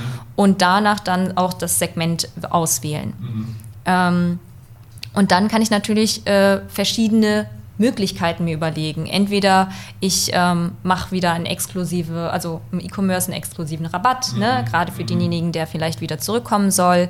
Ähm, ich kann natürlich aber auch ähm, einfach nochmal ja, auf mich aufmerksam machen und sagen, hey, übrigens, ähm, ist natürlich dann auch wieder die Frage und die Kunst, äh, eine tolle Betreffzeile zu finden. Mhm. Man könnte jetzt auch sowas sagen wie, äh, wir löschen dich jetzt. Mhm. Ne? Und dann werden Menschen auch aufmerksam, hä, wie, ja. wieso, wieso werde ich gelöscht? Ja. Also, ähm, und da dann zu sagen, hey, übrigens, äh, ganz toll, dass wir hier miteinander eine Beziehung hatten oder mhm. dass du hier uns regelmäßig gelesen hast. Ähm, mittlerweile ist das ja nicht mehr der Fall. Wenn du möchtest, dann ähm, melde dich ab. Mhm. Wenn nicht, klicke bitte hier, dann äh, werden wir dich weiterhin äh, informieren. Ist zum Beispiel eine Möglichkeit. Man kann aber auch einfach mit äh, ja, äh, mit den äh, Tatsachen quasi spielen, die es halt gibt. Jemand hat ja schon länger nicht mehr ähm, reagiert, dann kann man auch demjenigen sagen, hey, äh, ne, wir löschen dich. Ähm, du bist jetzt raus. Wenn, wenn du wieder was von uns hören willst, hier klick da drauf. Ähm, ja. Wir haben dich jetzt gelöscht, vielen Dank. Ähm, hier sind unsere Social Media äh, Kanäle, da kannst du uns äh, folgen und so weiter und so fort. Also ja äh, ein Kanal steht ja nicht alleine für sich. Ich bin ja auch nicht isoliert als Firma nur per E-Mail erreichbar, mhm. sondern oder ne, habe nur diesen Kanal, sondern ich habe die Webseite, ich habe Social Media, ich ähm, bin irgendwo ähm, präsent. Ne? Und wenn das jetzt nicht mehr der Kanal ist, über den ein Kontakt mit mir in Kontakt bleiben möchte, dann ist das ja auch in Ordnung. Mhm. Ne? Mhm. Äh, aber ansonsten hilft halt, wenn da tatsächlich mit einer wirklich guten Betreffzeile. Also da muss man wirklich spielen mit mhm. ne? und auch sich überlegen, okay, ich kann jetzt nicht einfach wieder wie alle anderen E-Mails das verschicken, ja. sondern da muss ich schon ein bisschen was, äh, was Besonderes mhm. äh, reinschreiben, wo vielleicht auch so ein bisschen ähm, ich äh, ähm, ja, provoziere oder jemanden irgendwie vor den Kopf stoße. Und dann eben äh, zu sagen, hey, welche Themen haben wir denn hier? Ähm, bist du, ist die Versandfrequenz zu häufig? Und dann mhm. einfach mal versuchen zu ergründen, warum ist derjenige ähm, inaktiv. Mhm. Ne? Und dann demjenigen auch die Möglichkeit zu lassen, wenn das nicht für dich passt, hier kannst du auf einen Link klicken, kommst du auf dein Präferenzprofil äh, ja. und kannst dort auswählen. Äh, möchtest du ähm, andere Themen? Möchtest du eine andere Versandfrequenz oder möchtest du dich ganz abmelden? Ne? Also ähm, was ich auch äh, häufiger schon gesehen habe, ist eben eine Pause einlegen. Ja. Ne? Dass man sagt, du meldest dich ab und kommst dann auf ein Profil, wo dann eben steht, hier ähm, das, äh, kannst du übrigens auch äh, sechs Monate pausieren oder sowas. Ja. Ne? Ja. Ja, also ich glaube, ein Punkt, der ganz spannend ist, wirklich so, ähm, wirklich äh, da auch einfach mit, mit, wie du gesagt äh, sich ganz strategisch Gedanken zu machen, wirklich, was ist mein Ziel, wer ist meine Zielgruppe und welchen Inhalt muss ich jetzt zur Reaktivierung letztendlich da auswählen. Und da kann man ja auch ganz empathisch auch noch vorgehen. Also wenn ich wirklich sage, Ziel ist Reaktivierung, Zielgruppe sind Menschen, die die letzten X Newsletter nicht geöffnet haben. Ein empathischer Ansatz, den man ja auch wählen könnte, wäre ja auch sowas wie, wir vermissen dich. Mhm. So, wo man sagt, das ist sehr persönlich, aber wie du sagst, muss man testen in der persönlichen Zielgruppe. Und ähm, weil du gerade darüber gesprochen hast, und was ihr, um mal zu motivieren, auf jeden Fall verhindern solltet, ist eben dieses Abmelden. Also so eine normale Churnrate ist jetzt auch nicht ungewöhnlich, also vollkommen richtig, dass es massiv schrumpft, dann macht man irgendwas nicht hundertprozentig richtig. Also eine gewisse Rate von Anmeldern und neuen äh, Abmelder oder neuen Anmeldern und Abmeldern, das ist nicht ungewöhnlich. Aber das zu verhindern und da so zwei ganz spannende Ansätze, die ich mal gehört habe, ist eben da einfach eine Bewertung des Newsletters. Einfach statt abmelden, einfach zu sagen, diesen Inhalt fand ich gut oder schlecht, mit so Smileys zum Beispiel. Das ähm, sorgt dafür, dass sich die Leute mitteilen können, weil manche sind dann ja einfach, ah, kommt zu häufig, ich melde mich jetzt ab. So, dass man einfach sagt, wie bist du zufrieden? Oder ähm, genau wie du gesagt hast, bist du mit der Frequenz zufrieden? Dass man auch einfach seine Meinung kundtun kann, ohne diesen harten Abbruch, weil verloren ist verloren. So, die kriegt ihr erstmal nicht, nicht so einfach wieder. Also, dass man ähm, ja eine Bewertungsmöglichkeit ähm, einbaut. Ich würde gerne schließen mit zwei ähm, Praxisthemen und ähm, wollte dich einmal fragen. Wir haben auch das Thema Marketing Automation so ein bisschen angerissen und auch das Thema Webinare wird uns sicherlich immer begleiten jetzt. Das geht meiner Meinung nach auch nicht wieder weg. Ähm, musste mir gerade selber auf die Zunge fast beißen, um zu sagen, so, das bleibt erstmal. Nee, aber das bleibt, glaube ich, ist meine Überzeugung, ein ein, ein, ähm, ein Kanal, der sich schon etabliert hat und immer wichtiger werden wird. Wenn man das jetzt in Kombination sieht, du hattest es vorhin schon so ein bisschen skizziert, aber jetzt mal ganz praktisch für die, die das vielleicht auch machen, dass man sagt, ah, ich mache Webinare, ich habe auch einen Newsletter oder ich möchte einen Newsletter machen. Wie würde man das denn auch im Hinblick auf Marketing Automation intelligent miteinander verzahnen? Ähm, ja, also auch dort muss man sich Gedanken machen, was möchte ich äh, eigentlich ähm, erreichen. Mhm. Ne? Ähm, ich kann natürlich vorher, also es gibt ja zwei Möglichkeiten, äh, Webinare und Newsletter zu, äh, Newsletter zu, kombinieren. Ich kann entweder vorher mit meinem Newsletter natürlich äh, Anmeldungen generieren und dort auch in dem Newsletter zum Beispiel sagen, ähm, kennst du jemanden, für den das interessant ist, dann ähm, hast du hier zum Beispiel die Möglichkeit, das weiterzuleiten. Ne? Solche Sachen. Ähm, wenn ich dann quasi äh, bei dem Webinar selber, äh, was danach passiert, ist es natürlich wichtig, dass ich im Webinar auch nach der Anmeldung frage. Ne? Also, dass dort eben auch eine Checkbox ist zum Newsletter vorhanden, also dass man sich dort eben anmelden kann. Und dass ich danach auch mir überlege, was ist denn mein Ziel? Weil ganz häufig, gerade wenn es äh, um Thema Marketing Automation geht und um das Thema Lead-Generierung, dann ist das häufigste Problem diese Situation, ähm, dass nicht so richtig so ein Schuh draus wird, äh, was passiert denn jetzt eigentlich mit diesen neuen Leads? Mhm. Ne? Ist das jetzt nur für mein Newsletter? Mhm. War das mein Ziel? Oder will ich eigentlich, dass Sales später mal mit diesen Kontakten mhm. äh, spricht?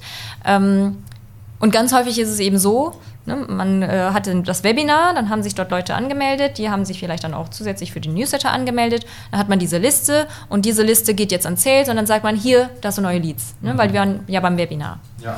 Ähm, so sollte es auf jeden Fall im Idealfall nicht sein, weil dann, was passiert da ganz oft im Sales? Naja, gut, äh, was soll ich jetzt mit diesen 500 oder 300 Kontakten? Ähm, ich habe hier sowieso noch ganz viel auf dem Tisch. Äh, wenn ich äh, vielleicht mal Langeweile habe, gucke ich mir das mal an. Aber ansonsten ähm, ja, kriegen die eigentlich nur noch den Newsletter geschickt und dann weiß man eben nicht genau, was hat denn jetzt dieses Webinar auch gebracht. Mhm. Das heißt, ich überlege mir vorher, Webinar hat Thema XY. Danach habe ich eine äh, Reihenfolge sozusagen an E-Mails, mhm. an E-Mail-Inhalten, mhm. die den Kontakt weiter qualifizieren sollen. Mhm. Ne? Und am Ende ähm, sollte auf jeden Fall eine Art Soft-Sale passieren. Mhm. Ne? Äh, eine Art eine Beratung oder Probeabo, Testpaket oder äh, hier ähm, quasi auch ganz äh, plakativ quasi das äh, Produkt direkt äh, anbieten. Ja. Ähm, und dazwischen, also ne, Webinar und dann hier übrigens ist unser Produkt, kauft das oder ja. lass dich beraten oder so. Da sollten dazwischen auf jeden Fall E-Mails mit Kaufsignalen sein, dass mhm. ich weiß, der Kontakt ist bereit. Ne? Ja. Ne? Ähm, wenn ich jetzt ein Webinar habe, wieder zum Thema SEO, ne, und dann mir dann überlegen würde, jemand möchte sich da irgendwie informieren, ähm, sei es, ich habe eine Software dazu oder ich habe die Beratung dazu, ähm, dann müsste ich halt eben Kaufsignale setzen, dass ich weiß, okay, ähm, in dem Webinar habe ich vielleicht äh, über Basissachen gesprochen. Mhm. So, jetzt kann ich in den E-Mails tiefer reingehen mhm. in eine bestimmte Thematik mhm. oder ähm, ich könnte Checklisten bieten ne? oder sowas sagen wie, äh, so sehen die ersten 90 Tage mit deiner neuen SEO-Strategie mhm. aus. Mhm. Oder ähm, so arbeitest du im Team damit. Hier hast du eine Vorlage. Also so ein bisschen dieses Gefühl geben, ähm, ich baue auf etwas auf, dass man so einen roten Faden ja. erkennt. Ja. Und ähm, ich sehe dann ja auch immer durch die Interaktion mit den Inhalten, ob der Kontakt daran interessiert ist oder nicht. Ja. Das heißt, ganz zum Schluss, diese Sales-Mail, die muss vielleicht auch gar nicht jeder bekommen, mhm. sondern die schicke ich dann nur an die Kontakte, die eben auch mir äh, signalisiert haben, ich bin äh, interessiert. Ja. Und die für mich ja auch passen, weil es passt ja auch vielleicht nicht jeder zu mir. Das äh, Unternehmen ist vielleicht, äh, ähm, ist der Unternehmenssitz nicht richtig oder das, die falsche Branche mhm. passen irgendwie nicht zu mir oder so. Oder ähm, zu klein, dass ich das Gefühl habe, das äh, würde von der Beratung her vielleicht nicht passen. Ja. Ähm, und dass man das eben hat, um ja, äh, weiter zu qualifizieren. Also wichtig ja. ist, dass man sich überlegt, wo sollen denn die Leute am Ende hinkommen mhm. und wie, wie, wie baue ich dann meine Strecke auf? Ja, ja, also in dieser konzeptionellen strategischen Phase ganz am Anfang sich wirklich zu überlegen, ähm, wirklich, was sind die Touchpoints, welche kann man sich ja vorstellen, als wenn man wirklich mit der Person auch wirklich telefoniert oder kurz spricht, eine kurze Frage stellt und eigentlich wirklich sie am Anfang überlegt, hat an Webinar zum Thema X teilgenommen und dann stelle ich fünf Fragen, um nachzuqualifizieren und am Ende dann wirklich zu wissen, was ist jetzt das Problem der Person, um dann im besten Fall auch an den Vertrieb oder an die Sales-Abteilung wirklich einen nicht nur heißen Lead, sondern einen qualifizierten Lead zu geben, dass die Kolleginnen und Kollegen im Sales schon wissen, wenn du denen so praktisch berätst und die folgenden Mehrwerte herausstellst, dann ist die Konvertierungswahrscheinlichkeit am höchsten. So, das wäre so der Idealzustand am Ende. Dann. Da ist natürlich auch die Frage, wenn am Ende tatsächlich Sales auch mit diesen Kontakten arbeiten soll, dass man sich vorher mit Sales ja. äh, abspricht, welche Daten brauchst du von dieser Person? Ja. Ist das dann, also beispielsweise ja ein Klassiker ist eine Telefonnummer im B2B, ne? ja. dass die überhaupt mit demjenigen sprechen können. Wenn das dann nicht vorhanden ist, dann ähm, also ich muss mir halt eben Gedanken machen, was für In äh, Informationen braucht äh, Sales auch bis zu dem Punkt, von dem Kontakt, damit ich das überhaupt so weitergeben äh, kann. Ja, ja, ja, ganz wichtiger Hinweis. Also in dieser Konzeptionsphase wirklich, was brauchen wir am Ende?